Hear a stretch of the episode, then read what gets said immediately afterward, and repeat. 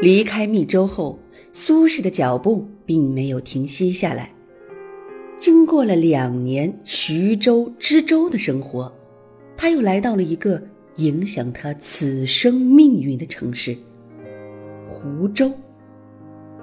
嗯，如果没有接下来的那件事，其实湖州和苏轼还是很相配的。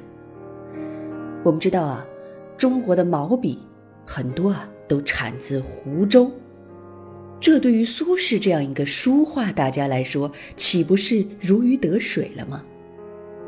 另外，如果杭州是一个大家闺秀，那么湖州的山光水色便是一个小家碧玉。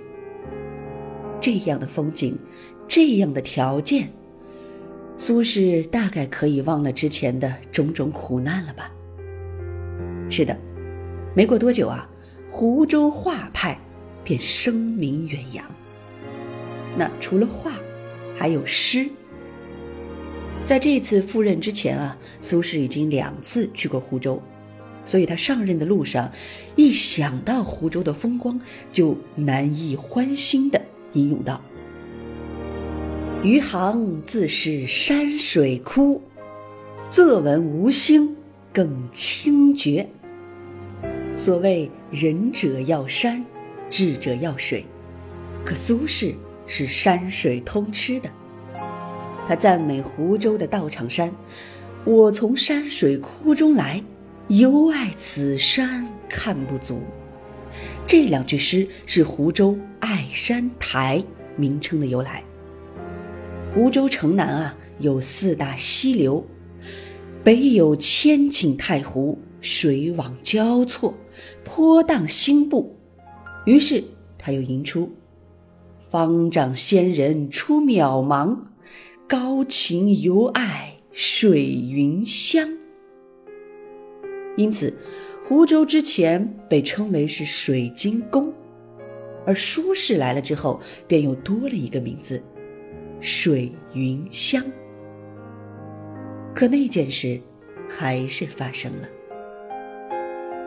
苏轼上任湖州三个月时，向朝廷递交了一封湖州谢表。这是一份官方文书，可苏轼呢，毕竟是个文人，字里行间啊，难免带有一些个人的感情色彩。然后，那些早就想对苏轼下手，却一直没有机会的新党人，他们啊，从苏轼的诗作中挑出认为隐含讥讽之意的句子。跑到皇帝面前告状，于是给他安了很多罪名，其中一项，比如说包藏祸心。就这样，苏轼就被请回朝廷了。杀还是不杀？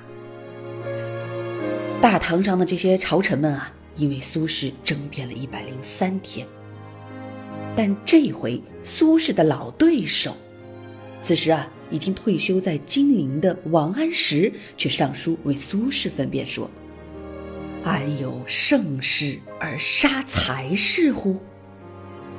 正直的人只会较量，但不会陷害。或许是王安石的声援起了作用。